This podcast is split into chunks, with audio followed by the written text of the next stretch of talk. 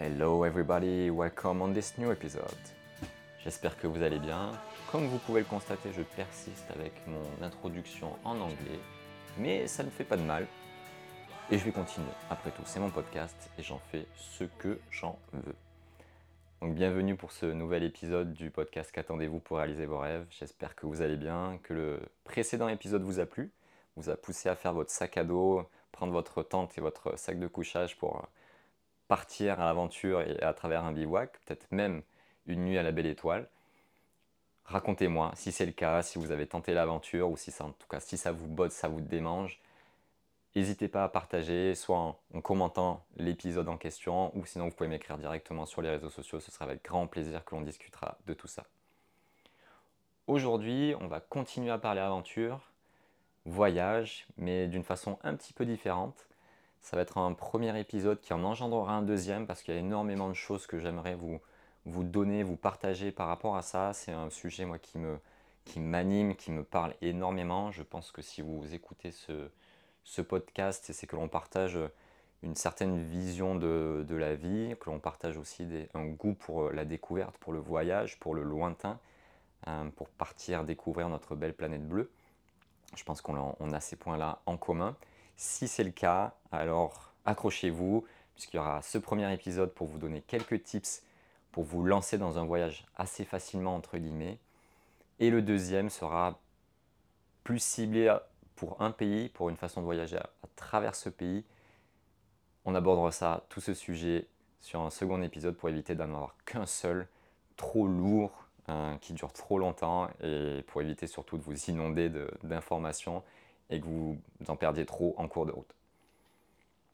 Donc ce premier épisode-là, on va parler des différentes façons de voyager en dehors de nos 5 semaines de congé par an classiques et voyager sans non plus passer 3 années à économiser pour avoir un budget suffisamment conséquent pour être relativement serein et partir suffisamment longtemps pour profiter. Donc on va essayer de trouver un entre-deux entre nos 5 semaines de congé et une année sabbatique avec full budget ou en ayant gagné à l'euro million ou au loto. Donc évidemment, la partie du budget, c'est un indispensable. Euh, c'est très compliqué de partir avec seulement 1 euro. C'est possible. Sachez qu'un homme a réussi à, voyager pendant, euh, il me semble, près de 70 ans avec seulement 1 euro par jour, pratiquement, ou 2 euros, quelque chose comme ça. Mais c'est une façon assez marginale de voyager. Tout est possible au final. On ne va pas parler de ça parce que je ne connais pas du tout ce sujet-là et je ne me suis pas lancé dans ce genre d'aventure. On va essayer de trouver un entre-deux. Donc partie budget, il faut en avoir un minimum pour au moins vous payer un premier billet d'avion pour choisir, pour partir en tout cas sur la destination que vous aurez choisie. Et avoir un minimum de ressources quand vous allez arriver sur place pour subvenir à vos besoins, que ce soit les transports, le logement sur place, la nourriture, quelques activités, bref, un minimum de budget pour survivre en tout cas les premières, les premières semaines, les premiers jours. Comment créer facilement ce, budget-là Je vais vous parler, nous, de ce que l'on a fait, de ce qu'on a pu mettre en place et que l'on ne fait pas assez au final. Ça, vous pouvez l'appliquer dans votre routine, dans votre quotidien, dans votre vie, même si ce n'est pas pour financer un voyage, c'est pour financer l'achat de votre futur logement, euh, l'achat d'une voiture, ou bref, quelque chose qui vous tient à cœur, mais qui a un certain coût. La première chose que vous devez faire quand vous rentrez de l'argent, quand votre salaire tombe, à la fin du mois ou au début du mois, peu importe, c'est de vous payer vous-même au final. Et c'est ce que l'on ne fait jamais. On se paye tout le temps à la fin, on essaie d'économiser les quelques euros qui restent à la fin du mois. Il faut le faire dans le sens inverse. Votre salaire tombe, vous prenez la somme que vous pouvez qui vous semble facile d'épargner sans vous mettre trop en, danger ou sans trop perturber vos habitudes. 100 euros, 200 euros, 300 euros, bref, peu importe. Vous choisissez ce montant-là, vous l'épargnez, vous le mettez sur un compte épargne et vous n'y touchez plus. Vous êtes payé dès le début du mois, vous prenez cette somme, virement, et on n'y touche plus. Et la suite du mois, ben, vous le faites avec l'argent qui reste sur votre compte courant, ce qui restera de votre salaire. Et c'est là où il va falloir certainement faire des choix. Peut-être que votre style de vie, en tout cas, est plus élevé que ce que votre salaire peut encaisser, et c'est là où il va falloir faire des concessions. Pour réaliser un rêve, peut-être qu'il va falloir faire moins de resto à la fin du mois, peut-être moins de sorties, peut-être squeezer quelques samedis soirs, plutôt les passer devant la télé ou aller marcher plutôt que rester au restaurant ou dans les bars. Peut-être qu'il y aura un ciné en moins ou deux euh, à travers le mois. Bah voilà, il va falloir faire des choix, mais c'est pour un plaisir qui sera immense par la suite. Donc ça, je vous conseille vivement de le mettre en place. Payez-vous en premier quand votre salaire tombe. Une fois que vous avez réussi à vous créer une épargne suffisante pour partir, regardez les pays qui vous intéressent et intéressez-vous à la durée des visas. Beaucoup de pays, au final, vous permettent de rester trois mois sur le territoire avec un visa touriste sans payer un, surcoût. Il y en a beaucoup dans le monde et ça peut vous permettre d'avoir une première destination relativement facile d'accès sans entamer des démarches trop conséquentes ou trop lourdes. Trois mois, ça peut vous permettre de vous immerger suffisamment dans un pays, de découvrir la culture, de travailler une langue, si par exemple vous voulez apprendre l'espagnol, l'anglais, le portugais, peu importe. Trois mois, c'est déjà très très bien si vous voulez une immersion dans un pays et une nouvelle culture. Et ces trois mois, vous pouvez mettre à contribution d'une façon euh, relativement différente que si vous partiez 5, 3 semaines en vacances. La plupart du temps, c'est ce que l'on fait, 3 semaines en vacances dans un nouveau pays. Et là, on va parler du bénévolat. Le bénévolat, vous pouvez avoir accès avec différents sites. Je vous en parlais de deux, de Helpix et Workaway. Ce sont des sites où vous pouvez les consulter gratuitement, mais si vous voulez aller plus loin dans votre démarche, accéder à plus d'annonces et pouvoir y répondre, il faudra payer un abonnement à ce site. C'est une quarantaine d'euros, il me semble, si je ne dis pas de bêtises. Peut-être que ça a évolué d'ici là et vous avez un accès pour une année complète. Et ça vous permet d'avoir des accès à plein d'annonces, de plein de missions et de pouvoir voyager en ayant un coût relativement réduit. Nous, c'est ce que l'on a cherché à faire quand on est parti au Costa Rica pour réduire les frais, puisque c'est un pays qui est relativement cher pour sa localisation, pour l'Amérique centrale. C'est un petit peu, il est comparé souvent à la Suisse au niveau euh, européen. Donc c'est une particularité.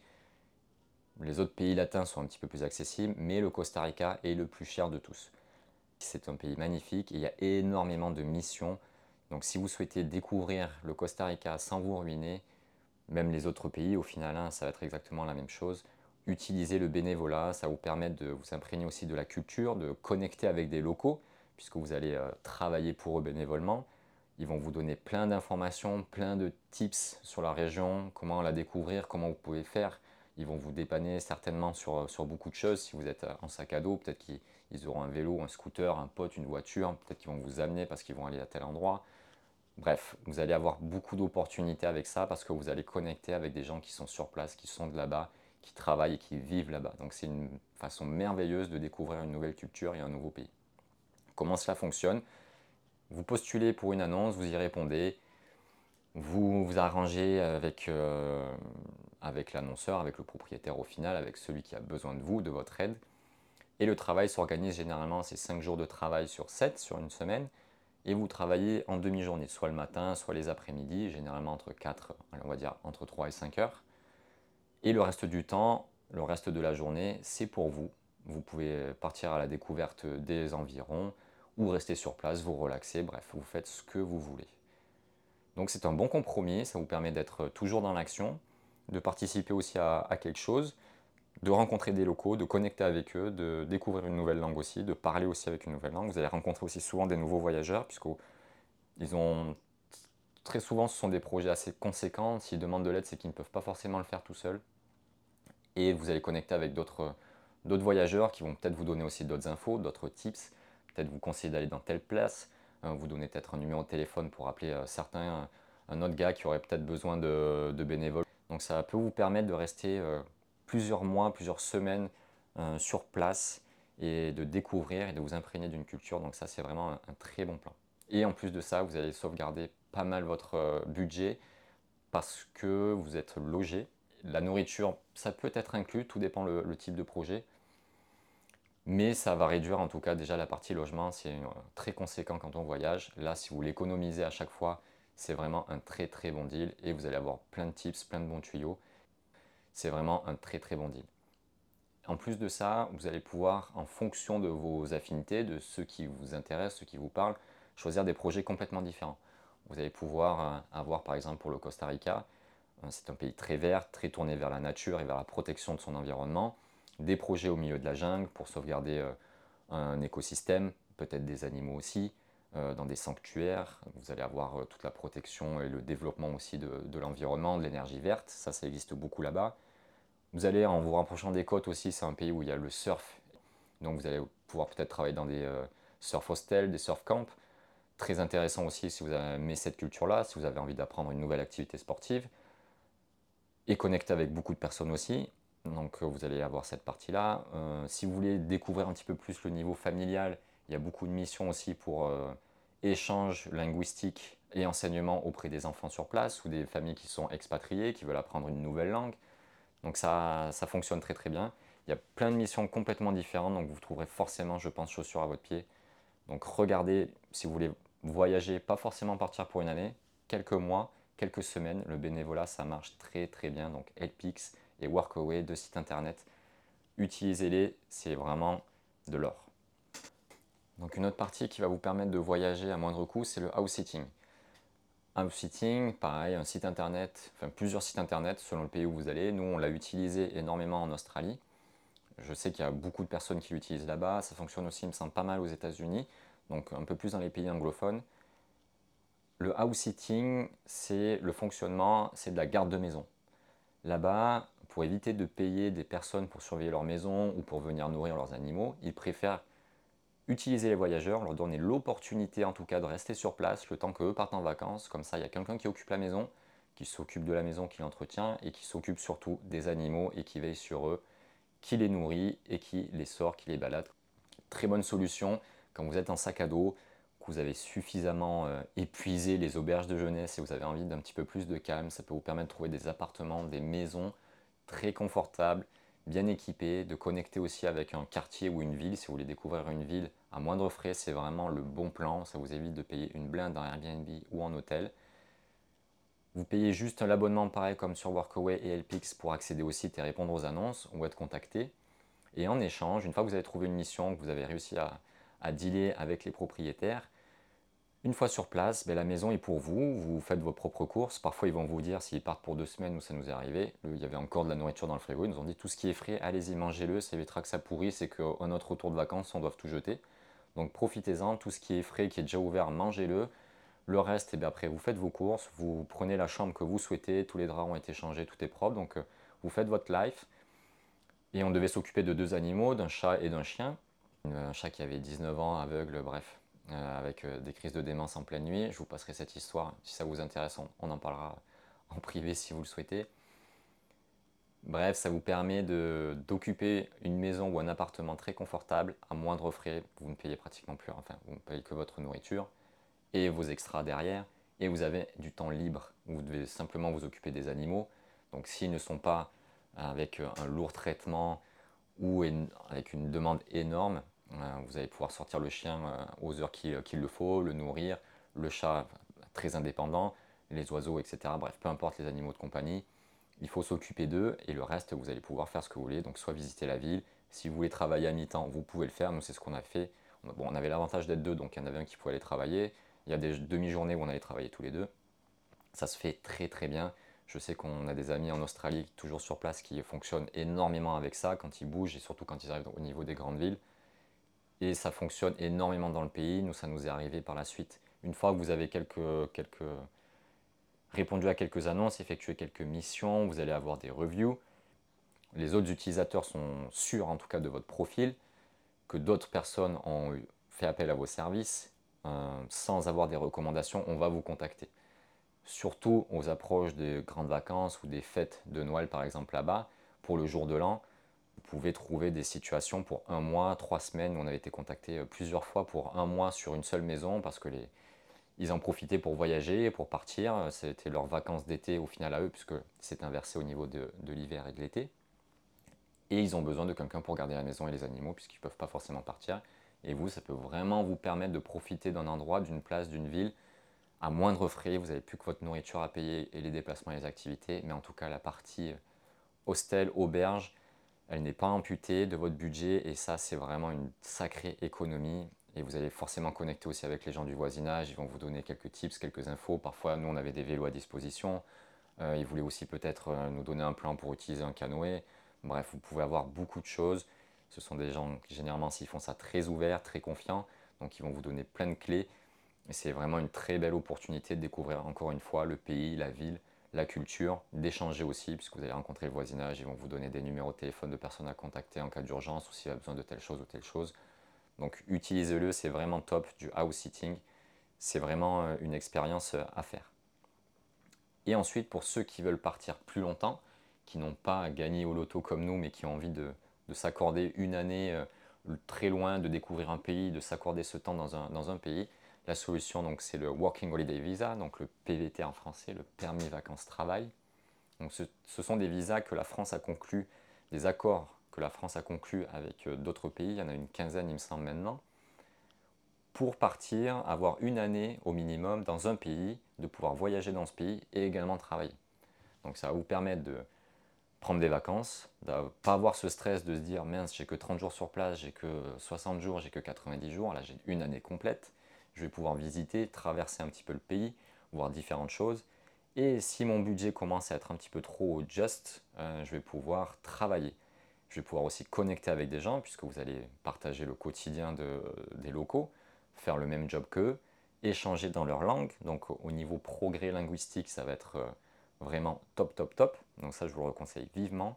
Et ce sont des visas qui sont vraiment très faciles à avoir, à l'exception du Canada, il me semble qu'il est plus compliqué puisqu'il y a un système de loterie, même si je crois que ça a changé ces dernières années. C'est un petit peu plus complexe. Alors que pour les autres, notamment celui dont on parlera dans le second épisode, pour l'Australie, c'est relativement simple. Il faut payer et remplir euh, le document très simplement, sans faire d'erreur. C'est aussi simple que ça, ça vous prendre une heure de temps maximum et c'est fini. Et c'est un superbe moyen de voyager à moindre coût. Vous n'avez pas besoin d'arriver avec 20 euh, 000 euros d'épargne. Simplement euh, de quoi euh, vous payer le billet d'avion, les premières semaines, le temps de trouver peut-être votre premier job, votre première mission de house-sitting ou de, bénévolat. Et par la suite, vous allez vous, vous lancer, travailler sur place, mettre de l'argent de côté, voyager derrière, et vous allez pouvoir alterner comme ça sur ce rythme, vacances, travail, vacances, travail. Et c'est une superbe façon de visiter un pays, de vous imprégner d'une culture. vous allez vivre comme eux sur place, et ça c'est extraordinaire. Je vous le recommande vraiment de le faire, notamment pour la partie australienne, puisque c'est celle que je connais, c'est celle que l'on a fait. Vous pouvez rester jusqu'à 3 ans. Donc ça peut vraiment, si vous avez envie de breaker et de vivre une expérience vraiment à part, dans un pays qui est complètement différent du nôtre, c'est vraiment une solution euh, à envisager, surtout que maintenant, amis trentenaires comme moi, vous pouvez y aller jusqu'à vos 35 ans. Donc vous avez jusqu'à vos 35 ans pour effectuer au moins votre première année. Donc ça, c'est vraiment intéressant. Pour les autres pays, il n'y en a plus que trois maintenant. Enfin, pour l'instant, en tout cas, il n'y en a que trois où on peut partir jusqu'à 35 ans. L'Australie, le Canada et l'Argentine. Pour le reste, il faut avoir moins de 31 ans en fait, il faut valider le visa l'année de ses 30 ans. Pour l'Australie, le Canada et l'Argentine, il faut le valider l'année de ses 35 ans. Donc ça laisse quand même du temps. Je vous encourage à le faire. Il y a des pays qui vont être plus intéressants financièrement, évidemment, notamment le Canada, la Nouvelle-Zélande et l'Australie. Ça va vous permettre de gagner facilement de l'argent, de créer de l'épargne très rapidement et de voyager sereinement. Pour les autres pays, il y en a beaucoup en Amérique latine, euh, le Brésil, l'Argentine, l'Uruguay, la Colombie, il me semble aussi forcément le niveau de, vie est légèrement différent. Au niveau du salaire, ça va être complètement différent. Donc là, peut-être qu'il faudra une épargne un petit peu plus conséquente pour aller dans ces pays-là et être sur ce rythme travail, vacances, vacances, travail. Donc le prochain épisode va être axé sur les infos que je pourrais vous donner sur le Working Holiday Visa en Australie, tout ce que nous, on a vu, les démarches que l'on a pu faire sur place, comment on l'a vécu, les quelques infos aussi que l'on a par rapport à nos amis qui sont toujours sur place, comment la situation a évolué, puisque ça a changé, ça fait pratiquement... et euh, ça fera bientôt un an qu'on a quitté le pays, donc euh, la situation a, bien évolué, donc on parlera tout ça à la suite d'un prochain épisode.